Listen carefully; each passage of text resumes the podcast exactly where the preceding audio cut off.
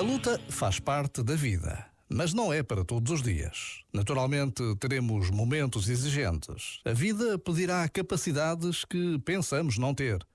Mas mal de nós se isso for todos os dias, todo o tempo.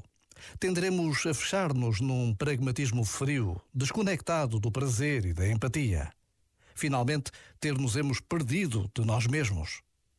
A luta faz parte da vida mas não é para todos os dias. Se nos virmos nesse estado de luta permanente, é tempo de rever as grandes escolhas que andamos a fazer ou aquelas que temos deixado por fazer. Já agora, vale a pena pensar nisto.